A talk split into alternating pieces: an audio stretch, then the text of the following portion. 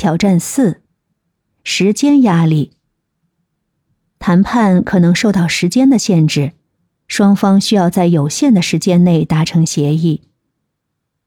对应解决思路：你要合理的规划时间，设定明确的谈判议程和目标，重点关注关键的问题，制定优先顺序，在时间允许的范围内进行有效的讨论和决策。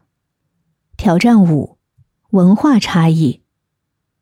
在国际谈判或跨文化谈判中，双方可能存在文化差异，影响谈判的进行和理解。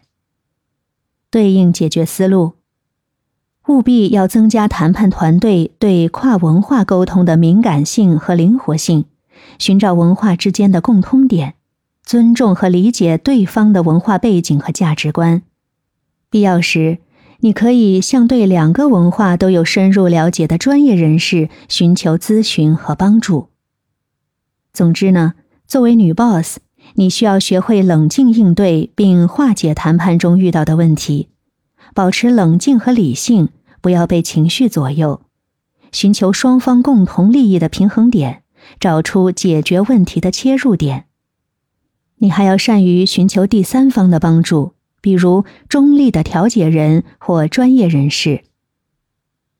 最后，谈判后的跟进与总结。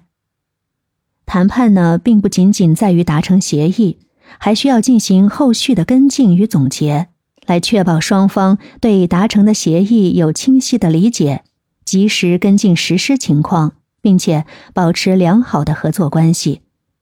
此外，我们要对每次谈判进行总结和反思。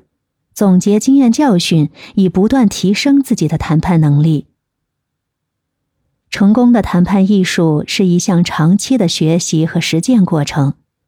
通过不断的提升自己的谈判技巧和经验，不畏挑战，驾驭谈判，你呢将能够在职场中谈出自己的价值，赢得辉煌的职业成就，成为职场巨擘的典范。